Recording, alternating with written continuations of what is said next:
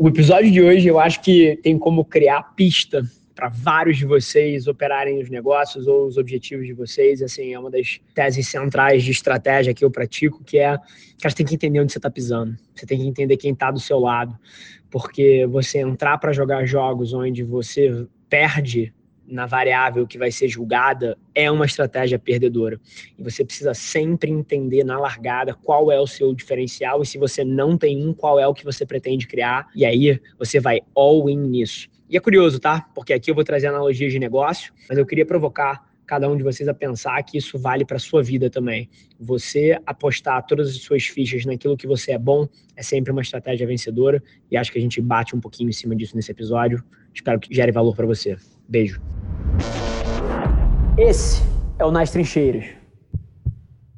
A discussão de marca é uma discussão muito importante quando a gente contextualiza como é que isso no fim do dia move ponteiro e esse desafio que você colocou sobre o awareness, né, com orçamento limitado, para mim, você vai sempre precisar jogar um jogo onde você pode ser o melhor. Se você tentar jogar o jogo da mídia não tendo o dinheiro do cara que está do seu lado, você vai apanhar. Hands down, acabou. Mas eu acho que a maioria das oportunidades, eu tenho falado muito isso com os detentores de grandes orçamentos. Estava num call agora com uma das maiores empresas de varejo do Brasil e estava falando isso há 15 minutos atrás, tá? Que é assim: se esse cara pegasse os 150 milhões de mídia que ele investe por ano para fazer barulho e para gerar uma comunicação, porra, ampla e que, e que traga essa lembrança de marca, se ele pegasse esse orçamento e, e colocasse 50 milhões nessas iniciativas mesmo, e os outros 100 milhões ele jogasse um jogo de mais profundidade e não de alcance, ele ia ter um ROI muito maior. Então, assim, eu acho que a grande provocação aqui para quem não tem grandes orçamentos vai ser sempre fazer centavos valerem por milhões. E na hora que você pensa isso, você entende num primeiro momento que você não pode jogar o jogo que todo mundo joga, mas que você tem uma oportunidade de ser muito diferente. E aí, eu gosto muito de CM. E assim, porra, ah, CM, beleza, cara, uma coisa que já tá há 10 anos aí, mas porra, ninguém faz isso direito, cara. A gente tem uma cabeça aqui dentro muito avançada em termos de CM. É engraçado, né? A maioria das pessoas tem o filme publicitário como o epicentro e tudo escorre disso. A gente tem o oposto. Uh, assim, a gente vai fazer uma campanha numa das maiores marcas de varejo de vestuário do Brasil agora. E, e assim, o CM é a base, a gente já está fazendo isso há algum tempo, coletando dados e entendendo conversa. A campanha nasce a partir dos insights que vieram do CM e dos dados e a gente entende qual é a conversa que vale a pena amplificar. Então, assim, a gente tem bastante profundidade porque a gente opera essa pirâmide inversa aqui. O filme não é o centro, o filme é uma consequência de todas as conversas que já estão acontecendo e funcionando.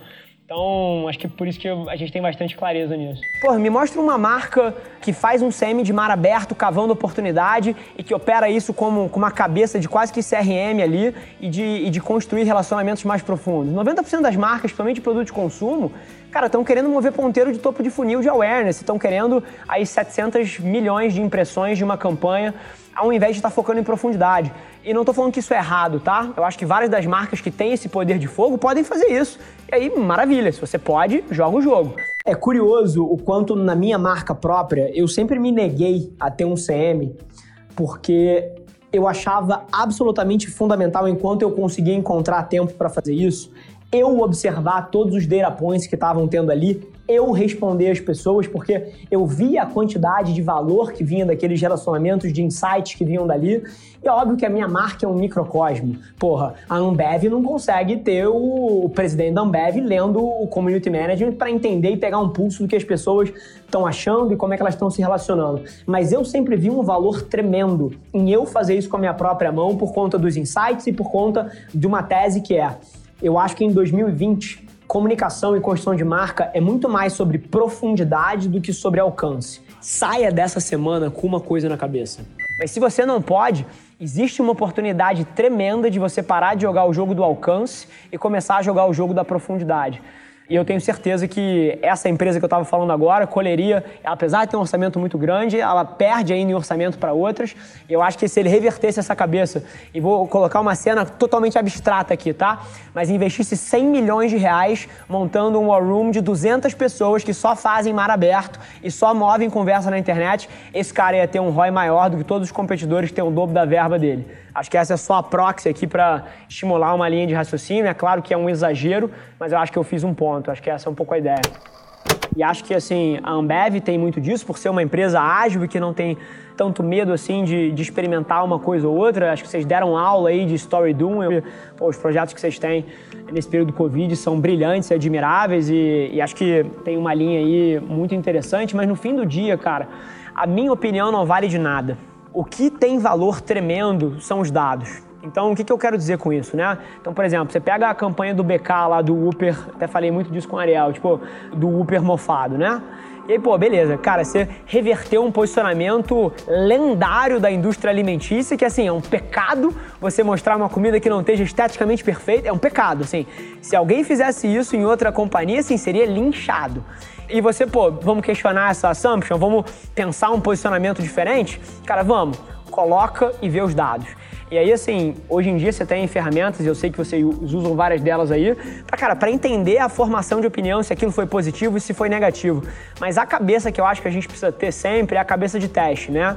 Então, beleza, antes de você levar um negócio para uma escala nacional e você mexer numa marca que tem um posicionamento muito forte e sólido e isso é uma tomada de risco, pô, teste esse negócio numa praça que você acha que seja estatisticamente representativa da audiência que você tem no todo, né? E ver como é que repercute, ver como é que isso bate ali dentro, ver o sentimento em relação àquela campanha, ver as associações que estão sendo feitas. Então, é uma provocação pra gente aqui. Eu acho que não existe preto e branco. E qualquer pessoa que sentasse na minha cadeira aqui e falasse, ó, é assim que faz ou é assim que faz, esse cara não tem a menor ideia do que tá falando porque vai ser sempre muito mais sobre a forma de fazer e o que os dados te disseram do que uma linha de ah, sempre faça ou nunca faça. Mas é uma provocação genial e, e assim, e até colocando aqui um ponto de vista meu, vale a pena ser testado em escala. Só que é aquilo, assim, testa na velocidade de uma Ferrari e no custo de um Fusca, né? Porque são marcas às vezes lendárias aí que têm territórios super sólidos e posicionamentos importantes e não dá para apostar a sua casa no poker, né? Você aposta alguma coisa que permita você se recuperar de um erro. Então acho que essa é um pouco a minha visão sobre isso, mas é sempre olhar os dados, cara. Foda-se a minha opinião, foda-se a opinião da pessoa que trouxe a campanha. Cara, vamos olhar as menções de marca, vamos olhar o sentimento em relação àquela hashtag ou a forma que identificou de mensurar aquilo ali a associação que está criando.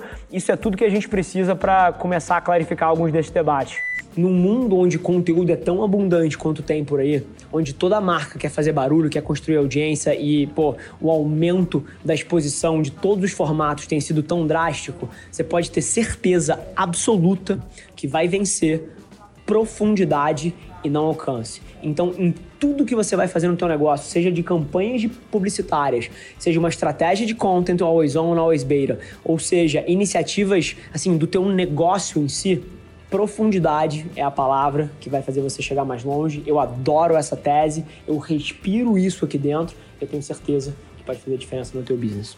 Beijo.